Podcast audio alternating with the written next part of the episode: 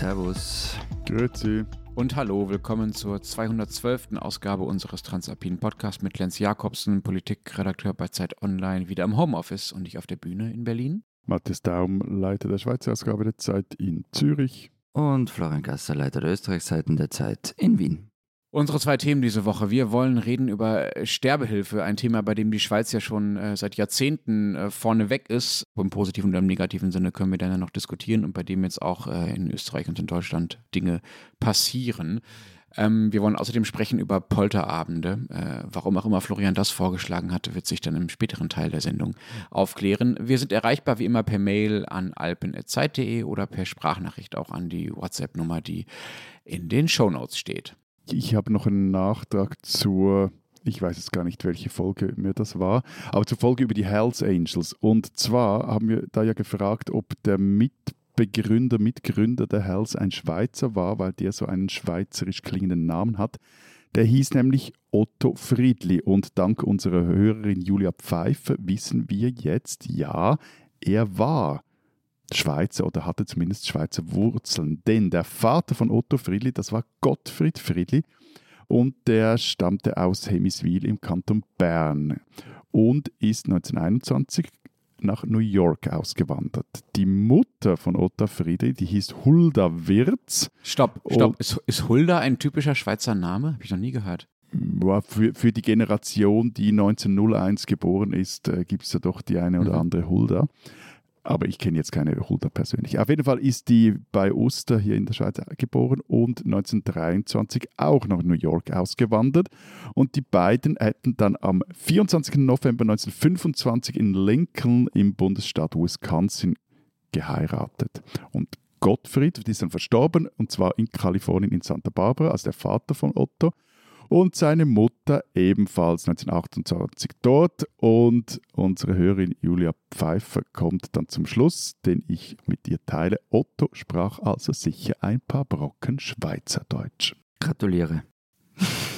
Lass uns zum ersten äh, Thema kommen. Äh, Matthias, ähm, wir haben ja über unserem Podcast stehen, äh, dass viele Dinge, die sich in Deutschland abspielen, äh, in der Schweiz und in du Österreich. Meinst apropos Hells Angels, das ist ein guter Übergang. Hells Angels und jetzt das erste Thema. Ja, äh, das ist für Humor ganz fantastisch zugänglich. Ist schön, dass du direkt den richtigen Ton setzt. Vielen Dank dafür. Sterbehilfe ist bei euch in der Schweiz ja ähm, schon seit Jahrzehnten viel, sagen wir mal, legalisierter. Da ist viel mehr möglich, ist auch schon viel akzeptierter als in den anderen ähm, deutschsprachigen Ländern, mit Sicherheit auch an den anderen, meisten anderen europäischen Ländern. Wie kommt denn das eigentlich? Wo kommt das her? Also das Recht, ich, ich, beginne mal mit der Historie. Das Recht auf einen eigenen Tod wird oder wurde hier bereits in den 1970er Jahren intensiv diskutiert. Zentral dafür war ein Fall am Triemli-Spital hier in Zürich und zwar hat dort ein Chefarzt, also der Chefarzt der medizinischen Klinik, ein Dr. Hammerli, wurde im Januar 75 von der Polizei abgeführt und kam dann vor Gericht. Vorwurf vorsätzliche Tötung. Er hatte nämlich, also Dr. Hammerly hatte die künstliche Ernährung eines todkranken Patienten kurz vor deren Ableben eingestellt und hat dann denen, den Patienten nur noch Wasser gegeben.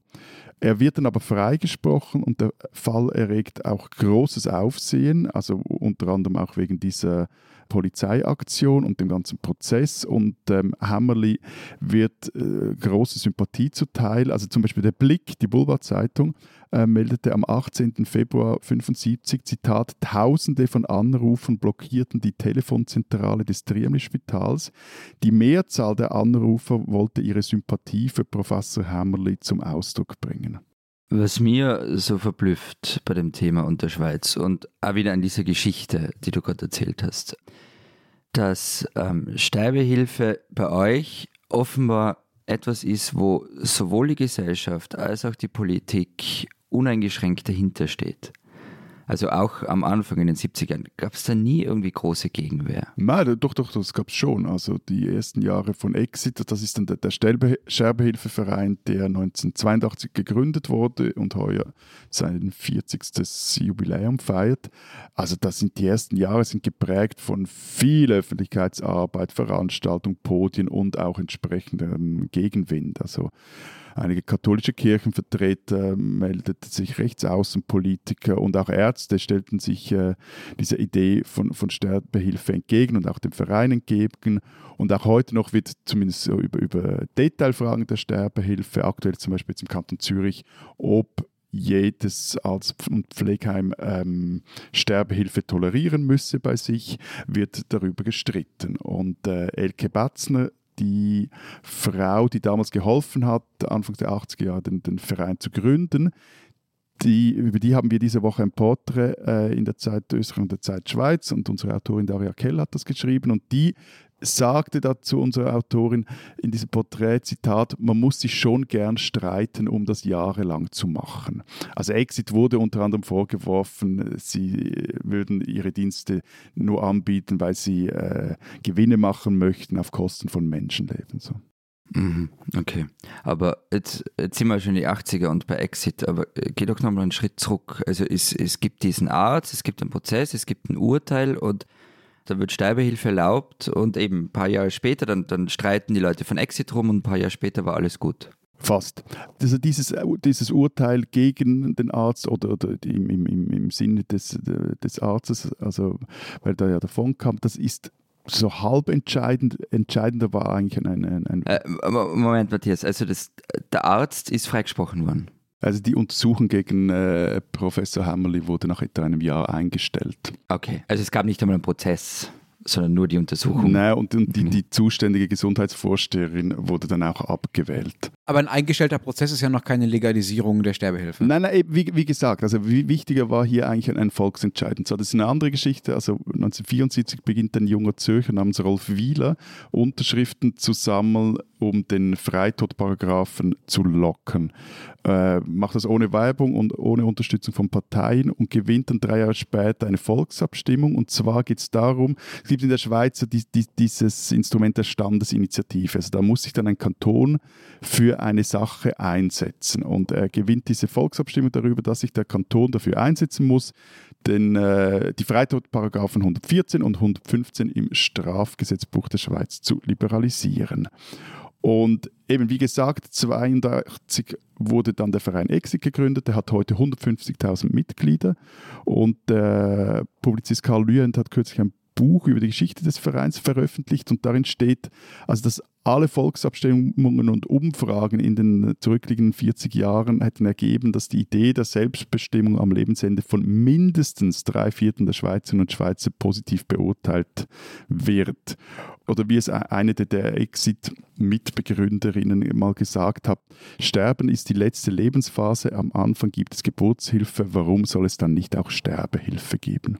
Ich glaube, das sind Sätze, die wären in Deutschland, glaube ich, würden noch ein bisschen für Aufregung sorgen zumindest. Wobei ich, als du jetzt, gerade erzählt hast, dass drei Viertel äh, die Regelung äh, gut finden, Matthias, dachte ich erst, ja, ja, das sind halt Schweizer Verhältnisse und ihr seid seit 40 Jahren dran gewöhnt und das ist bei euch wahrscheinlich ganz anders als bei uns. Jetzt habe ich mal nachgeschaut. Es gibt eine Umfrage von 2021 von YouGov in Deutschland, nach der sich 72 Prozent der Deutschen für aktive Sterbehilfe aussprechen. Und aktive Sterbehilfe ist ja ne, sozusagen die höchste Stufe. Also das, das was du am, ganz am Anfang als Beispiel beschrieben hast, also der Chefarzt, der seinem Patienten nichts mehr zu essen gibt, äh, also ihm quasi keine Leb also lebensverlängernde äh, Maßnahmen einstellt, äh, das ist ja passive Sterbehilfe. Da gibt es noch ein paar Abstufungen dazwischen. Und aktive Sterbehilfe ist sozusagen das Offensivste. Und selbst dafür gibt es bei uns also auch fast drei Viertel Zustimmung. Das finde ich echt, echt bemerkenswert. Also bei uns gibt es auch eine Mehrheit für Sterbehilfe, die ist nicht so hoch wie bei euch. In Deutschland, ja, kommt natürlich immer ein bisschen auf die Umfrage an, aber es ist, es ist eine Mehrheit.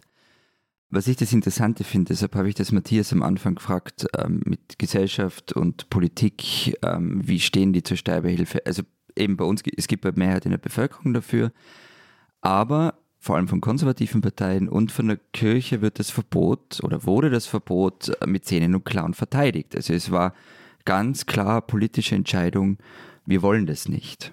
Das finde ich einen ganz interessanten Punkt. Das ist bei uns natürlich ähnlich, also dass die Kirchen sich massiv äh, dagegen wehren, also gegen eine äh, liberalere äh, Sterbehilferegelung und dass natürlich auch die Parteien, die ja auch kirchliche Verbindungen haben und äh, da gewisse Prägungen ähm, haben. Also wir haben ja eine christlich-demokratische Union bei uns als äh, äh, zumindest chronisch stärkste Partei in Deutschland dass die sich stark dagegen wehren. Und wenn das in der Schweiz, sagen wir mal, nicht so ist oder nicht so eine Rolle gespielt hat, dann ist es so, Matthias, ähm, dass die Schweiz die Sterbehilfe äh, früher und liberaler eingeführt hat, weil dort bei euch einfach generell so organisierte Institutionen, also Kirchen, aber auch Parteien, Gewerkschaften und so weiter, weniger Macht haben, weil einfach die öffentliche Meinung durch die direktdemokratischen Elemente, die ihr habt, einfach viel direkter ins politische System reinwirkt und sozusagen weniger Checks and Balance-mäßiges kontrolliert werden kann von denjenigen, die einfach ihre Macht besser organisiert haben, wie Kirchen und so weiter. Und wenn das so ist, ist das dann was Gutes oder was Schlechtes? Äh, also meine kurze Antwort. Und hier machen wir eine Sonderfolge.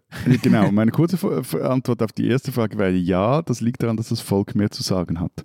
Hm. Und äh, es war damals zum Beispiel auch eine recht junge Partei, der inzwischen verblichene Landesring der Unabhängigen, der sich dieser Sache, der Sache der Sterbehilfe annahm. Und das ist auch kein Zufall, dass das eine jüngere Partei war. Und weil halt eben auch Sterbehilfe ja nicht zwingend eine Frage ist, die an parteipolitische Ideologie gebunden ist. Also wenn ich mir da zum Beispiel anhöre oder lese, was äh, gewisse Grüne in Deutschland zum Thema sagen, dann wird mir ganz anders. Also das, zum Beispiel? Ja, da steckt ein meines Erachtens illiberales Menschenbild dahinter, das äh, da vertreten wird, äh, wie da dem Einzelnen eigentlich oder der Einzelnen eigentlich grundsätzlich die Fähigkeit abgesprochen wird, über seinen oder ihren eigenen Tod zu entscheiden. Da fallen so sinngemäß Sätze wie sterben zu wollen, ist quasi nur eine, eine Laune oder oder, oder, dann, oder für alles gibt es eine Therapie. Und äh, also persönlich halte ich das für, für Schwachsinn. Und deine zweite Frage, ob die direkte Mitsprache immer gut ist, nein, also immer vermutlich nicht, aber in diesem Fall äh, finde ich sehr wohl doch, ja. Du hast gerade gesagt, es ist nicht parteipolitisch klar zuzuordnen, das stimmt sicherlich, aber das heißt ja nicht, dass es nicht äh, innerhalb der Parlamente und überhaupt in der politischen Öffentlichkeit äh, politisch verhandelt werden kann. Ich finde diese großen politischen Orientierungsdebatten, wie das dann bei uns heißt, wenn äh, Parlamentarier einfach mal äh, öffentlich im Parlament miteinander reden und sich vielleicht auch zu Gruppen zusammenfinden, die nichts mit äh, den normalen Parteifraktionen zu tun haben. Ich finde die eigentlich immer sehr, sehr äh, wertvoll und ähm, da kriegt man auch einen Eindruck, Eindruck davon, ähm, wie sehr die Abgeordneten über ihre Entscheidungen und ihre Positionen nachdenken, gerade dann, wenn die Linie nicht schon feststeht. Also gerade dieses Überparteiliche finde ich bei dem Thema eigentlich politisch sehr wertvoll also das Interessante daran ist, dass es in der Schweiz halt eher so reingewurstelt wurde. Also das ging ganz oder fast ohne Orientierungsdebatten oder wie du das auch immer nennen magst. Also auf eidgenössischer Ebene zum Beispiel wurde die Sterbehilfe, wenn ich es richtig im Kopf habe, nur einmal so richtig diskutiert, nämlich 2001. Da gab es eine parlamentarische Initiative eines äh, SP-Politikers, der auch äh, Arzt war und der wollte die, die, den, den Selbstmordparagraphen im Strafgesetzbuch weiter lockern. Aber das Parlament wollte sich nicht so richtig auf die Diskussion einlassen. Die, der, der Justizminister und später auch die Justizministerin wollten, wollten sich nicht darauf einlassen. Und Lüent, den ich vorher schon zitiert habe, schreibt dazu einen Satz, den ich recht, recht cool finde. Also so wurde das Dossier, also Sterbehilfe, zum Musterbeispiel für die Wirksamkeit eines urliberalen Grundsatzes. Wenn sich die große Mehrheit des Volks in der Grundsatzfrage einig ist, wird die Politik nicht benötigt. Wo nichts kaputt ist, gibt es nichts zu flicken.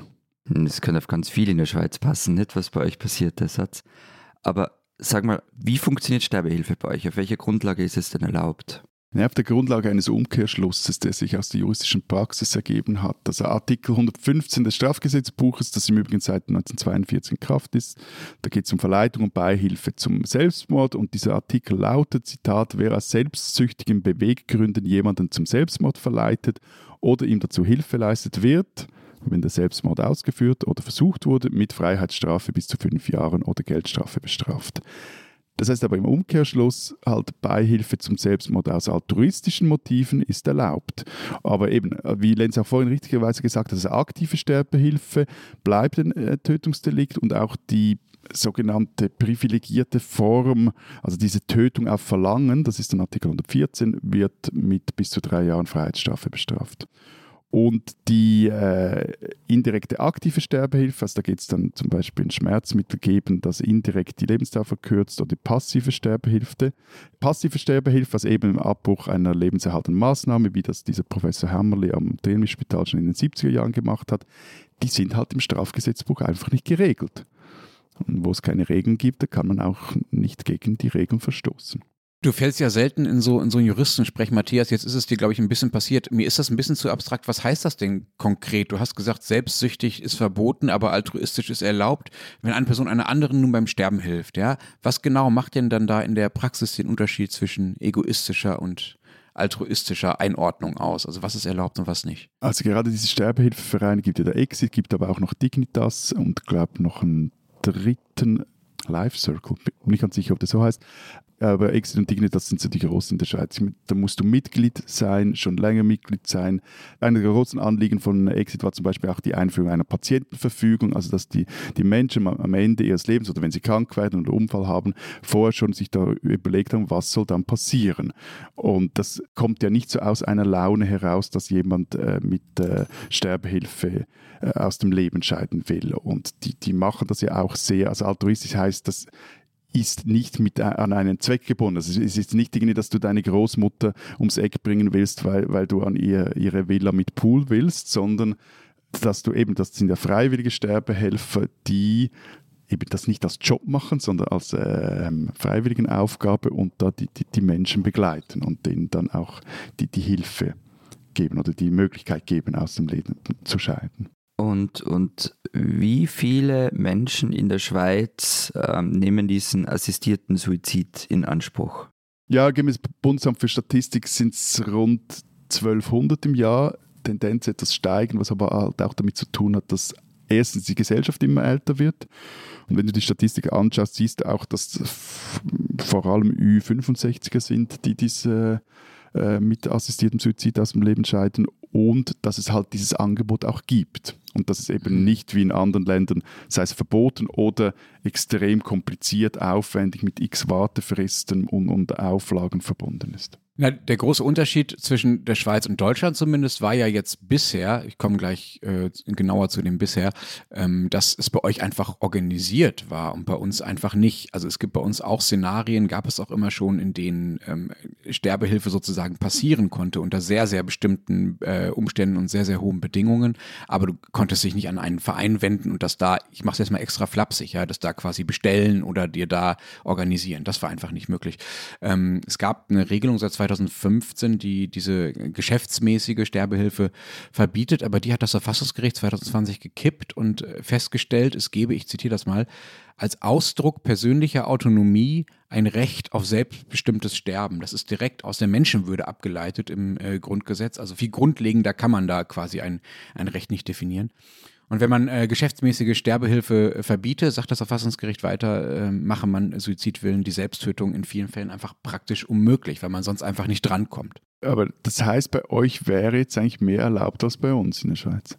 Ja, das ist eine gute Frage. Es gibt einfach seit 2020 noch keine neue Regelung, weil wir ja immer diese schönen großen Orientierungsdebatten brauchen und das alles ein bisschen dauert und man sich das ja alles sehr gut überlegen will und so weiter. Im Mai diesen Jahres, deshalb reden wir jetzt auch ein bisschen drüber, ähm, wurden da neue Vorschläge im Bundestag äh, diskutiert, äh, der, sagen wir mal, aussichtsreichste bisher, wobei das noch nicht, nicht wirklich absehbar ist, wer, da, wer sich da am Ende wie durchsetzt ähm, differenziert zwischen der äh, Förderung des Suizids, die strafbar bleiben soll, und der Beihilfe, die straffrei äh, werden soll. Und eine große Sorge ist deshalb diese Differenzierung, dass Menschen, die sich quasi äh, Hilfe beim Suizid holen, ohne diese Hilfe diesen Suizid vielleicht nicht begehen würden und später froh darüber wären, ihn nicht begangen zu haben. Also das ist nicht ganz das, was du vorhin meintest, von wegen äh, dieses falsche Verständnis, dass Suizid nur eine Laune ist, aber natürlich gibt es auch ja, dokumentierte Fälle von Menschen, die äh, versuchen, sich umzubringen oder mit dem Gedanken spielen, sich umzubringen und aber dann zehn Jahre später oder auch zehn Monate später das bereuen, äh, vielleicht das aus, einer, aus, einem, aus einem medizinischen Zustand herausgetan haben, aus einem psychologischen Zustand herausgetan haben, äh, von dem äh, äh, sie dann danach auch wieder äh, losgekommen sind. So. Die Frage ist, wie man den ja eigentlich normalen und etablierten Gedanken der Suizidprävention äh, generell verbindet mit der äh, Suizidermöglichung bei Menschen, äh, bei denen Sterbehilfe sozusagen legitim ist. Und das, diese Legitimität irgendwie gesetzlich zu fassen, das ist äh, also einfach super schwer. Das ist die Herausforderung, das ist diese die paradoxe Sache, vor der der Bundestag da gerade steht. Ich habe aber jetzt nicht verstanden, was bei euch jetzt gilt. Alte Regelung aufgehoben, neue noch nicht eingeführt. Also was, gilt. Ja, verdammt, du hast es, hast es entdeckt. Also es, es gibt eine Grauzone. Äh, und dass dieser ethisch so wichtige äh, Bereich der Sterbehilfe gerade kaum geregelt ist, ich finde das ehrlich gesagt äh, auch nicht ideal. Also ich finde, das ist wirklich, wirklich nicht gut. Es wird höchste Zeit. Und die Organisationen, die sich äh, der Sterbehilfe in Deutschland verschrieben haben, sagen, dass sie äh, im Jahr 2021, also in dem Jahr, in dem die alte Regelung aufgehoben wurde vom Verfassungsgericht, es aber noch keine neue gab, äh, rund 350 Menschen beim Suizid geholfen haben. Das ist natürlich, gerade wenn man es aufs Land umrechnet, Matthias, ein Bruchteil von den 1200, die es in der Schweiz waren pro Jahr. Ähm, dass es nicht mehr sind als diese 350, äh, liegt vor allem daran, dass diejenigen, die Suizid begehen wollen oder sich dabei helfen lassen wollen, die entsprechenden tödlichen Medikamente einfach nicht kriegen. Ja? Also deren Herausgabe müsste nämlich das Bundesinstitut für Arzneimittel und Medizinprodukte genehmigen. Das ist so ein Bundesinstitut, entsteht also, untersteht also letztlich dem Gesundheitsministerium und dieses Institut wehrt sich dagegen. Die wollen das nicht und ein Gericht hat jetzt vor ein paar Monaten entschieden, äh, dass es auch keinen Anspruch auf dieses Mittel gibt, also von denjenigen Leuten, die das haben wollen und die äh, damit, damit Sterbehilfe äh, vollziehen wollen. Das Gericht sagt aber auch, dass die Politik das doch bitte auch neu regeln sollte, also diese Vergabe dieser Medikamente. Es ist also alles ein ziemliches Durcheinander und es wird wirklich höchste Zeit, dass es da eine neue Regelung gibt. Und wenn mich nicht alles täuscht, das, darauf deuten ja auch schon diese Umfragen hin, äh, die ja fast über das hinausgehen, was in der Schweiz möglich ist, dann werden wir dann nach dieser neuen Regelung nicht mehr allzu weit von dem entfernt sein, was, äh, was die Schweizer Verhältnisse seit einigen Jahrzehnten schon sind. Aber Florian, wie war das denn bei euch? Bei euch war es auch ein Gericht, das das angetrieben hat? Oder ist bei euch noch alles verboten? Oder wie ist der Stand? Bei uns war alles verboten bis vor relativ kurzer Zeit und eben es war auch ein Gericht, das die Regierung angetrieben hat. Es gab, ähm, ich glaube 2018, eine Erkenntnis des Verfassungsgerichtshofes und die haben einen Teil des Paragraphen 78 des Strafgesetzbuches aufgehoben. Eben da geht es um, um Tötung und es widerspreche nämlich dem Recht auf Selbstbestimmung, Zitat, jede Art der Hilfe zur Selbsttötung ausnahmslos zu verbieten. So. Das heißt, bei euch war aber auch sowas wie Essen weglassen verboten, ja? Ja, ja, genau. Ja, okay. Und wie sieht die neue Regelung jetzt aus? Also seit 1. Jänner ist sie in Kraft und es sind wahnsinnig viele Hürden eingebaut und das ist ja die große Kritik daran. Also, fangen wir am Anfang an. Man muss erwachsen sein und unter einer unheilbaren, zum Tod führenden Krankheit oder einer schweren, dauerhaften Krankheit leiden, die die Betroffenen in ihrer, Zitat, gesamten Lebensführung dauerhaft beeinträchtigt. Das ist einmal die Grundvoraussetzung. Dann muss man vor zwei Ärzten aufgeklärt werden. Einer davon muss Palliativmediziner sein. Daraufhin kriegt man dann eine Bestätigung, mit der man eine notariell beglaubigte Sterbeverfügung beim Notar kriegt. Die gilt dann ein Jahr. Das Prozedere dauert zwölf Wochen. Wenn es ganz dringend ist, kann man es theoretisch auf zwei Wochen verkürzen. Und der Suizid selbst wird dann mit dem Medikament äh, Pentobarbital durchgeführt, das man in der Apotheke kriegt. Und äh, normalerweise wird es zum Einschläfern von Tieren verwendet. Äh, diese Beratungsregelung klingt unglaublich kompliziert, also es klingt einfach nach sehr viel Bürokratie, was du da jetzt beschrieben hast. Wird allerdings bei uns auch immer wieder erwogen. Also die Idee ist ja auch nicht falsch, zu sagen, jemand, der überlegt, äh, äh, sich beim Sterben helfen zu lassen, sollte sich vorher von Leuten dabei beraten lassen, die sich damit mit dem Körper auskennen und das beurteilen können, also von Medizinern. Funktioniert das denn bei euch, diese Beratungslösung? Naja, das Problem ist schon, Ärzte zu finden für so ein Gespräch, vor allem die Palliativmediziner. Und dazu kommt auch noch, dass Apotheken nicht verpflichtet sind, das Medikament im Sortiment zu haben und so weiter. Es gab vor ein paar Wochen in der Tageszeitung Der Standard einen Text von einem 69-jährigen Mann, der von Krebs unglaublich geplagt sein muss und solche Schmerzen hat, dass er einfach selber entscheiden will, wann er stirbt. Und er war in der Steiermark. Und von der Ärztekammer hat er eine Liste bekommen mit zehn Palliativmedizinern.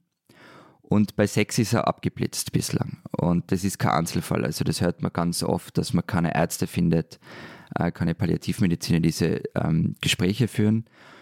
Und es gab jetzt im Parlament eine Anfrage an den Gesundheitsminister und da kam raus, dass bislang in ganz Österreich erst zwei Sterbeverfügungen ausgestellt worden sind. Jetzt kann man einerseits sagen, das hat mit Startschwierigkeiten zu tun oder es gibt wenig Interesse dran, wobei das im Interesse kann eigentlich nicht stimmen, weil Anfragen hat schon sehr viele gegeben. Also die Kritik am Gesetz ist, dass es schon so wirkt, als sei es so gestaltet worden, dass es zumindest sehr, sehr, sehr, sehr schwierig ist, ähm, Sterbehilfe in Anspruch zu nehmen. Und die kommen dann alle in die Schweiz. Es kommen einige in die Schweiz, das ist richtig, ja. Und im Übrigen nur noch, weil du vorhin das Medikament erwähnt hast, also mhm. dieses Natriumpentobarbital, das ist auch das Medikament, mit dem zumindest Exit hier in der Schweiz äh, die okay. Sterbebegleitungen durchführt. Ja. Hm, hm. Matthias, wir haben mit dir angefangen. Lass uns auch mit dir äh, aufhören. Du hast schon so, wir haben schon ein bisschen darüber geredet, aber so ganz habe ich es noch nicht verstanden. Wie erklärst du dir, dass ihr, also wir reden ja hier nicht von ein, zwei Jahren äh, zeitlichem Vorsprung, wir reden hier von Jahrzehnten Vorsprung, von 40 Jahren. Ähm, wie erklärst du dir, dass die Schweiz gerade bei dem Thema so weit äh, ja, in eine Richtung gelaufen ist, in die die anderen sich jetzt auch bewegen, offenbar, aber halt einfach viel, viel später. Was ist in der Schweiz so besonders, was das erklärt? Ich beginne mal mit der Erklärung hinten, also quasi mit der historischen Erklärung. Ich glaube, ganz wichtig, vor allem wenn wir äh, kurz in die 70er Jahre zurückdenken, ist, dass wir natürlich nicht dieselbe Geschichte haben wie ihr. Also wir, wir haben keine Nazi-Vergangenheit und darum auch keine Vergangenheit mit all diesen Euthanasie-Programmen, die es damals gab. Und ich glaube, dieses, diese Erfahrung spielt gerade auch im, im, im, Umgang sowohl der gesellschaftlichen Diskussion wie auch der politischen ja. Diskussion eine, eine sehr große Rolle, vor allem eben auch noch in den 70er Jahren, als der Krieg ja und die, die Nazi-Herrschaft noch nicht so lange vorbei war. Naja, auch einfach noch, als in Deutschland noch Menschen gelebt haben, genau. die A, entweder darunter gelitten haben, also Angehörige von Menschen waren, die, ich will nicht sagen geschäftsmäßig, aber ja, geradezu industriell ja, getötet wurden oder äh, die auch auf der Täterseite standen. Ja? Also Euthanasieärzte gab es, also gab es noch, nicht mehr als Euthanasieärzte natürlich, aber noch als Mediziner und als ehemalige Angehörige äh, dieser, dieser Gruppe äh, im Nachkriegsdeutschland in den 70er Jahren. Ja. Nee, gab es äh, nicht nur in Nachkriegsdeutschland. Ja. In Österreich. Ja. Also ich glaube, das ist mal ja. ein ganz, ganz wichtiger Grund. Äh, der zweite Grund ist aber auch ein, ein gewisses anderes äh, Menschenbild, das der Staat von seinen Bürgerinnen und Bürgern hat. Also da würde ich schon auch für die Schweiz in Anspruch nehmen, dass da ein, ein liberaleres Menschenbild vertreten wird, weil eben die vorhin zitierten äh, Statements der Grünen aus Deutschland, das, das war jetzt nicht gespielt von mir, dass, dass ich das irritierend finde, dass aus dieser politischen Richtung äh, solche Statements kommen. So. Dann ist sicher der Grund, den ich auch schon erwähnt habe, weil halt das klingt jetzt etwas doof, aber Volkes Stimme hier, anders als in Österreich und auch in Deutschland, stärker gehört wird und mehr Einfluss hat. Also wenn ein Thema aufkommt, dann wird es auch schneller zu Gesetz oder eben jetzt in dem Fall nicht zu, bewusst nicht zu Gesetz. Und da anschließend ist auch das über die Legalisierung von Sterbehilfe zwar politisch diskutiert wurde, vor allem auf kantonaler Ebene, es auch immer wieder Abstimmung gab, aber nie auf nationaler Ebene so ein Riesending daraus gemacht wurde. Und äh, ich habe da auch nochmals bei Lüend ein, ein, ein finde ich, gutes Zitat gefunden. In der direkten Demokratie durchlaufen unbequeme Themen eigentlich immer einen mehrstufigen Prozess. Totschweigen, Kleinreden, ideologisieren, ernst nehmen, und dann akzeptieren slash nichts tun. Und mit der Sterbehilfe. Die Sterbehilfe ist auch eine äh, Folge der ähm, äh, Schweizer Faulheit in politischen Debatten. Du nennst es Faulheit, ich nenne es Pragmatismus. Diesen Deutschen sollten Sie kennen. Nachdem ich es mir in der äh, vergangenen äh, Folge mit vielen Berlinerinnen und Berlinern verscherzt habe, unter anderem, weil es mir gelungen ist, äh, bei unserem Live-Auftritt beim Podcast-Festival ähm, Berlin, übrigens genauso wie ihr, komplett aus westdeutscher Perspektive zu besprechen und eben nicht aus ostdeutscher Perspektive, obwohl äh, der größte Teil Berlins ja äh, lange Zeit Ost Berlin war, habe ich nun äh, die Chance, es etwas äh, wieder gut zu machen bei den Berlinerinnen und Berlinern und dabei hilft mir ausgerechnet ein junger Kanadier. Dylan Watson Braun ist noch nicht ganz 30 Jahre alt, Jahrgang 1993 und der Koch hinter dem 2017 eröffneten Restaurant Ernst in Berlin-Wedding, wo ich übrigens ärgerlicherweise genau in dem Jahr, nämlich 2017, weggezogen bin. Also wenn ich gehe, kommt die Spitzen. Küche. Ja, aber das hätte dir ehrlich gesagt nichts, nicht viel geholfen, wenn du etwas schneller zu Fuß dort gewesen wärst, um dort einen Platz zu erhalten. Ja, das stimmt, das war lange ausgebucht. Ich habe dann in den folgenden Jahren auch mal nachgeschaut, weil ich das Restaurant auch schon kannte. Aber ich hätte vielleicht eher davon mitbekommen und wäre vielleicht eher in Versuchung geraten. Im Ernst gibt es äh, nur acht Plätze. Man sitzt an einem Tresentisch direkt an der Küche und schaut äh, den Köchen, also Dylan Watson Brown und seinen Kollegen äh, beim Kochen zu und bekommt dann äh, gleich mehrere Dutzend sehr, sehr kleine Gänge serviert. Watson Brown hat zuvor, bevor er das ernst aufgemacht hat, schon in Kyoto und Tokio und Kopenhagen und äh, New York gekocht, äh, was mehr Arbeitsstationen sind mit äh, Anfang Mitte 20, als ich mit äh, Ende 30 hatte. Und nun ist er vom Gourmillot, einem der wichtigsten äh, Restaurantführer, zum Koch des Jahres gekürt worden. Die Begründung, ich zitiere, Im Zentrum stehen Mikrosaisonalität, japanische Techniken und Geschmacksbilder, kompromisslose Sorgfalt bei der Produktqualität, eine reduzierte Ästhetik und konstante so Dynamik. Ein Scheiß. Konstante Dynamik an sich ist schon fantastisch. Warte, warte, warte, warte, warte. Dylan Watson Browns Küche ist von aquarellartiger Zartheit und zugleich großer Substanz, von wegweisender Eigenständigkeit und technischer Souveränität. Sie besitzt, was in der Spitzenküche nach wie vor eine Rarität ist, eine klare, unverwechselbare Vision. Damit kriegt man dich, Lenz, gell, mit so einem Geschwobel. Ja, und, und, und, und zum, Nach zum Nachtisch gi gibt es einen Schaum von Bullshit.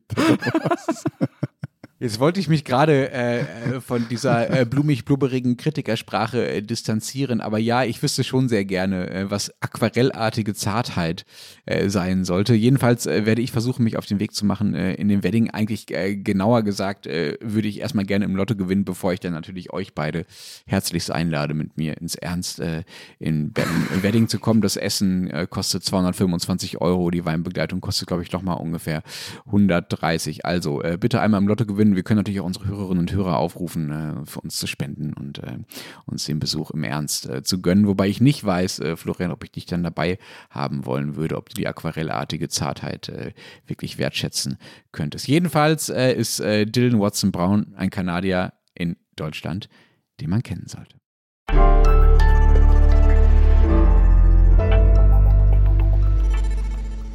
Das kommt als Druck im Leben, Lenz, warte nur. Und wir beginnen gleich mal. du wolltest ja übers Poltern reden, äh, Florian. Und da habe ich mich ja gefragt, warum denn bloß? Und zweitens, hast du Pläne? Nein, nein, keine Sorge. Hätte ich dir ehrlich gesagt auch übel genommen. Also jetzt haben wir die letzten Wochen so viele Stunden miteinander verbracht und wenn du uns da was vorenthalten hättest. Aber ich habe dann mal etwas recherchiert und dann wurde mir auch klar, woher der Wind weht, weil ich irgendwo einen Satz gelesen habe. Die ersten Aufzeichnungen, also über das Poltern, die ersten Aufzeichnungen derartiger Bräuche finden sich im Terrain Spätmittelalter. Nein, das, also, Was, ja, nein, ja, ja, ja, wird so Ja. sein. Aber ähm, mein, mein Grund oder das Interesse hat seinen Grund in der, in der Zeitgeschichte und zwar in der, in der jüngsten Zeitgeschichte. Ich wollte eigentlich Lenz einfach Coram Publico fragen, wie es ihm körperlich und mental so geht nach diesem Wochenende. Also, dass ich ungeduscht bin, seht ihr, wie viel Ibuprofen ich im Laufe des Wochenendes genommen habe, ähm, könnt ihr mir hoffentlich nicht ansehen. Aber mh, wenn ich ganz ehrlich bin, das eigentliche Problem wart ja eigentlich ihr an meinem Wochenende. Entschuldigung. Naja, also wir waren ja am Donnerstag auf, äh, gemeinsam auf dem Sommerfest eines gewissen äh, großen Hamburger Verlagshauses und äh, was soll ich sagen, ihr habt mir einfach nicht genug geholfen mit den äh, Weinflaschen, die wir da äh, bis spät in die Nacht durch die Gegend getragen haben. Ich war am nächsten Tag so matschig, dass ich mich ungefähr um halb zwölf, zum Glück hatte das Hotel einen späten Checkout, äh, gerade so zum Bahnhof geschleppt habe, im Zug dann noch vier Stunden weiter gepennt habe. Ich habe meine, äh, im Nachhinein meine Mitreisenden wirklich nicht beneidet, darum wahrscheinlich habe ich auch geschnarcht und bin dann so am frühen Abend äh, gerade aufgewacht in Bonn, äh, wo ich hinfahren musste, aus dem Zug gefallen, wo ich dann, tada, bei einem Junggesellenabschied war. Zu den Unterschieden kommen wir gleich noch. Ähm, und mir da, ohne dass ich irgendetwas vorher hätte zu mir nehmen können, direkt äh, wieder ein Bier in die Hand gedrückt wurde. Ähm, ich bin also jetzt wirklich maximal ramponiert, eigentlich auch, auch jetzt noch, Dienstagmorgen. Ich möchte gerade so festhalten, du bist der Jüngste in dieser Runde Deshalb lebe ich überhaupt und noch. ich saß am nächsten Tag um 10 Uhr vormittags im Zug.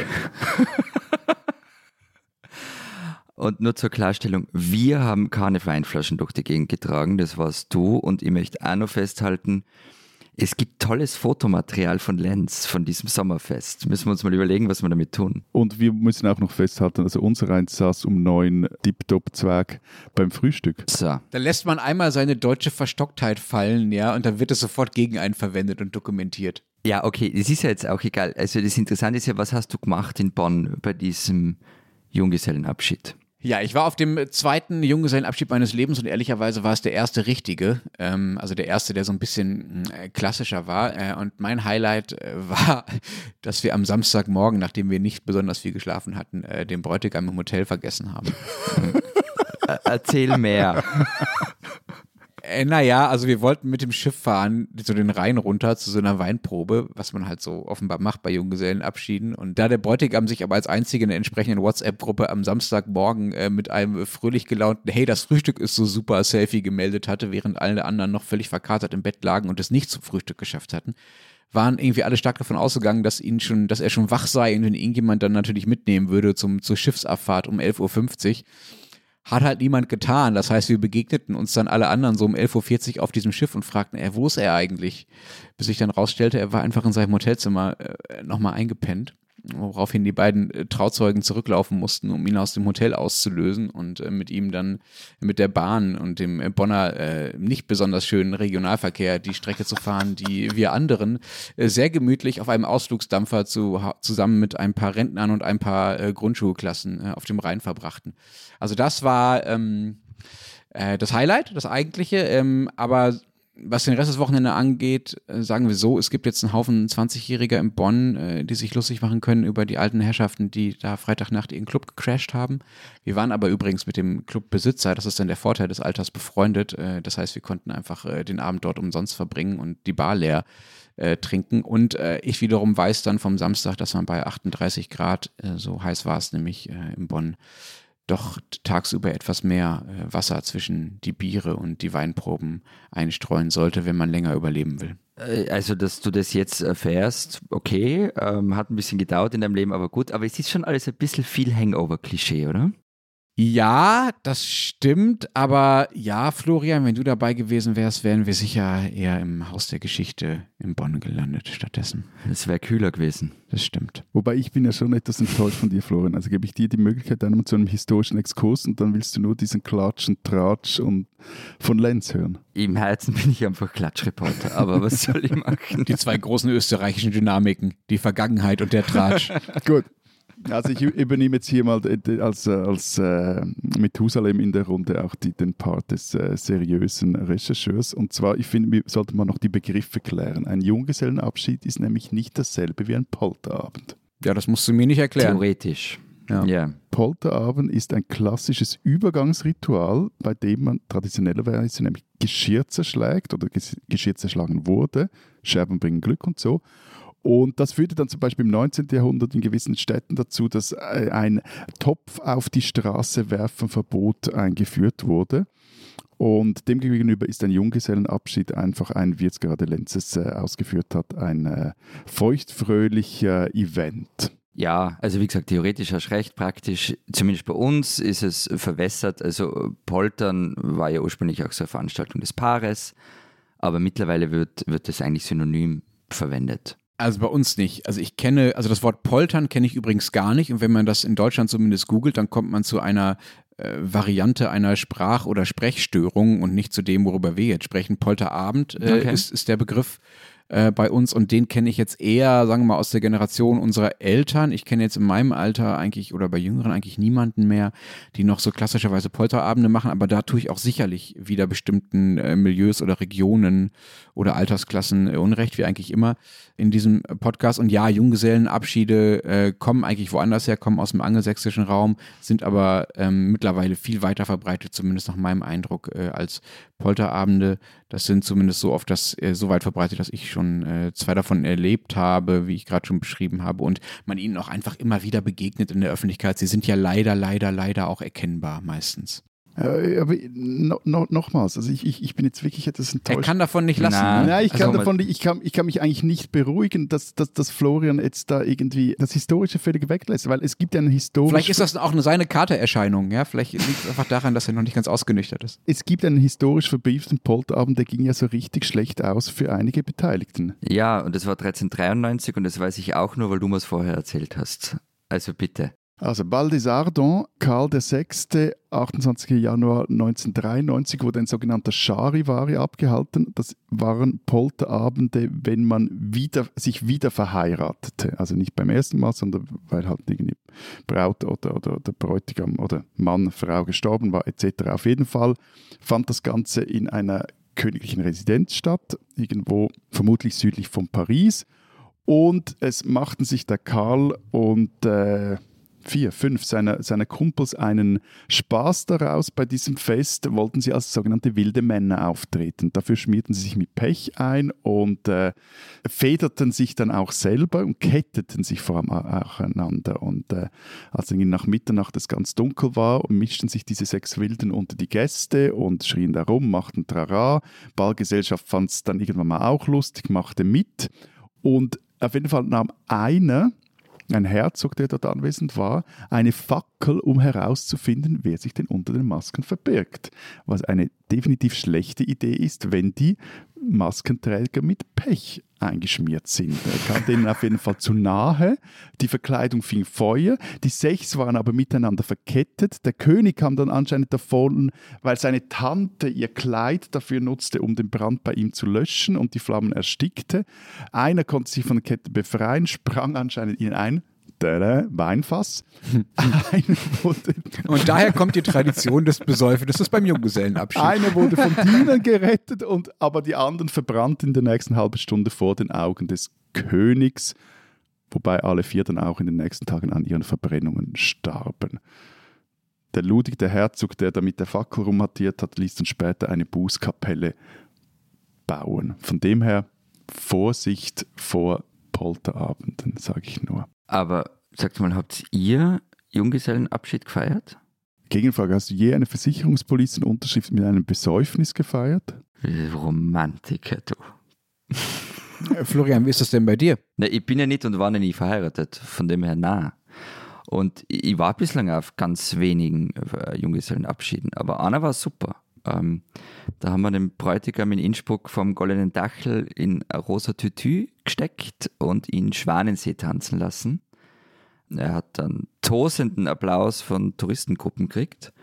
Und von uns hat er dann, also hat er dann als Geschenk einen Bungee Jump-Sprung von der Europabrücke gekriegt. So geil. Also zuerst quält ihr ihn irgendwie mit, mit so sinnlosen Tanzaktionen und dann quält ihr ihn ein zweites Mal mit einem Bungee-Jump. So, nein, nein, er hat sich das... Wer solche Freunde hat, braucht keine Feinde mehr. Nein, nein, er wollte es immer schon mal machen und es ist halt relativ teuer. Und das haben wir gewusst, dass er, das, dass er unbedingt mal einen Bungee-Jump von der Europabrücke machen wollte und das haben wir ihm dann geschenkt. Und warum konnte der Herr Schwanensee tanzen? Naja, können. Also, es war äh, mehr eine rhythmische Bewegung im Tütü zur Musik von Schwanensee. So. Also er hat seine behaarten Beine in die Höhe gestreckt, soweit er konnte. ja.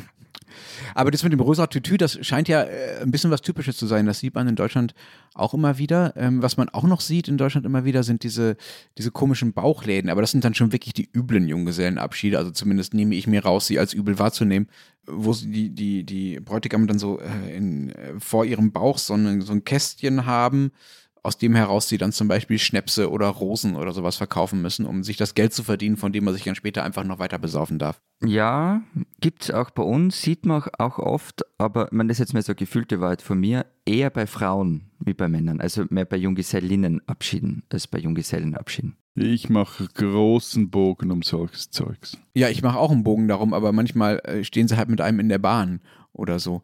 Da ihr ständig äh, von Tourismus redet, lieber Florian, aber auch du, äh, lieber Schweizer Matthias, ähm, gibt es bei euch in eure Länder eigentlich auch neben dem ganzen Skitourismus und so weiter eigentlich auch Junggesellenabschiedstourismus oder fahren die alle immerhin noch, immer weiter noch nach Amsterdam? Äh, natürlich gibt es das. Ein ganzes Portfolio haben wir da im Angebot. Also es gibt Seiten mit den besten Poltertipps für Wien, also ich habe da heute mal kurz geschaut, da ist alles dabei, also von, von Klischee mit Striptease bis zu Cocktailkursen und Indoor Skydiving. Du kannst da in Indoor Skydiving? Ja, ja, in so einem Windkanal.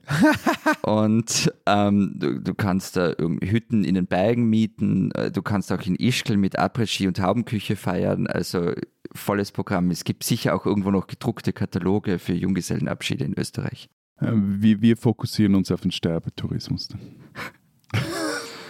Ich finde ja jetzt von dem, was ihr, äh, was du da aufgeführt hast, Florian, ähm, habe ich jetzt nicht so also hundertprozentig angesprochen. Vielleicht am ehesten noch der, äh, der Cocktail, Cocktailkurs ähm, oder die Hütten in den Bergen.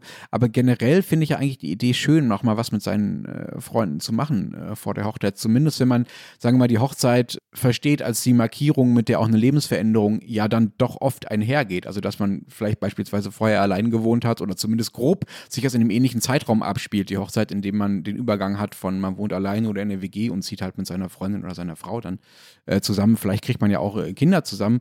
Und das äh, ehrlicherweise äh, hat ja schon Einfluss darauf, wie oft man so seine Freunde von, ja, ich will nicht sagen von vorher, das sind ja auch nachher oft noch zum Glück die gleichen Freunde, wie oft man die so sieht und wie so das Verhältnis ist. Und äh, diese, das irgendwie zu markieren und das nochmal zu feiern, und das finde ich schon eigentlich keine völlig bescheuerte Idee. Äh, also auch wenn man nicht, nichts, diesen Gedanken nichts abgewinnen kann, dass mit der Heirat die Freiheit vorbei ist, wie man früher so in den 50er Jahren chauvinistischerweise gesagt hat. Aber ähm, nochmal so eine große Party zu machen mit Leuten, die man vielleicht einfach zumindest tendenziell in der nächsten Zeit nicht mehr ganz so nah bei sich hat, wie das vielleicht vorher noch war, äh, das finde ich nicht völlig unnachvollziehbar. Auch wenn ich selber, um auch die Frage noch zu beantworten, keinen Junggesellenabschied hatte.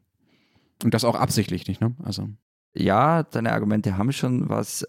Mir kommt halt oft vor bei uns, es gibt oft sehr brutale Polterabende. Also es gibt ja diese Geschichten, in denen der Mann dann von seinen angeblichen Freunden in, in einen Käfig eingesperrt wird und mit Eiern beworfen wird. Also im Salzkammergut ist mir mal erzählt worden, soll es ähm, ziemlich heftig zugehen. Und von solchen Dingen bleibt mir der tiefere Sinn verborgen, außer dass man halt irgendwie pubertäre Männlichkeit ausleben kann. Ich muss da immer an eure üblen Krampus-Geschichten äh, denken, über die wir äh, gar nicht oft genug äh, sprechen können. Florian, vielleicht ist das auch eher, eher Ausdruck eines österreichischen Hangs zu äh, sinnloser äh, zwischenmenschlicher Brutalität.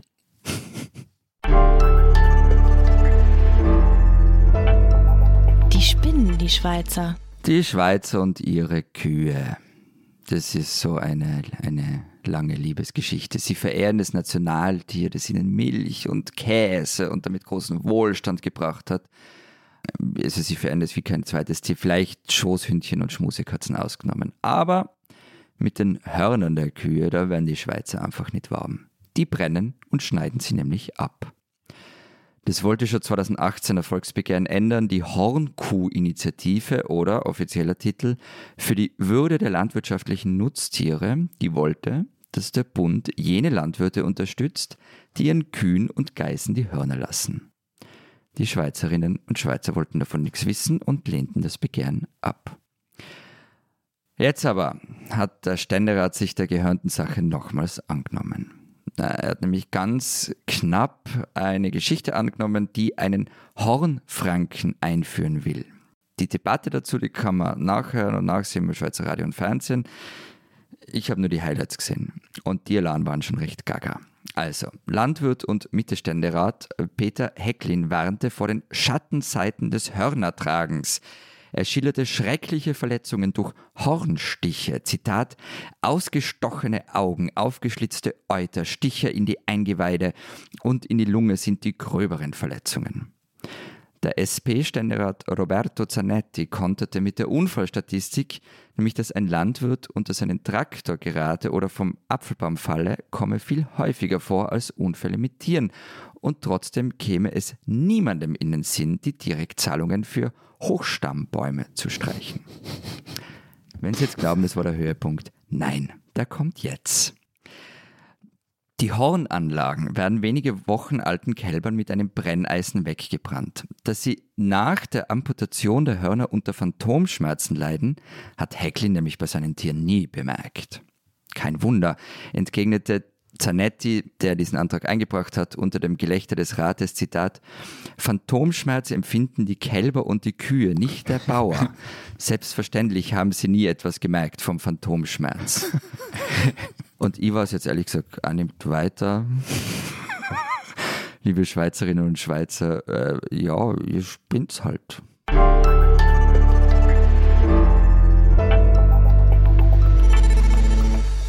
Das war's diese Woche beim Transalpinen Podcast. Wenn ihr wissen wollt, wenn Sie wissen wollen, was in der Schweiz und in Österreich sonst noch los ist, was steht auf euren Seiten diese Woche? Wir haben neben dem äh, Alpenporträt über die vorhin erwähnte Elke Benzner haben wir eine Geschichte drin, wieso es ein Problem ist oder was für ein Problem zeigt, dass in der Schweiz lediglich 2,1% Arbeitslosenquote herrscht. Und wir haben eine Geschichte von Jonas Vogt über Waldfriedhöfe und warum die boomen und warum die vor allem in und um Wien herum boomen. Und dann noch eine Reportage von Christina Pausackel Die hat sich nämlich bei der Lebensmittelausgabe der Caritas angestellt und einen Tag lang dort verbracht und sich die Frage gestellt, warum jetzt so viele Menschen wie nie zuvor Bedarf daran haben. Und wer wissen will, was in Deutschland los ist, lese einfach den Rest der gedruckten Zeit oder Zeit online. Wir hören uns nächste Woche wieder. Bis dahin sagen wir Vielen Dank. Adieu. und Tschüss.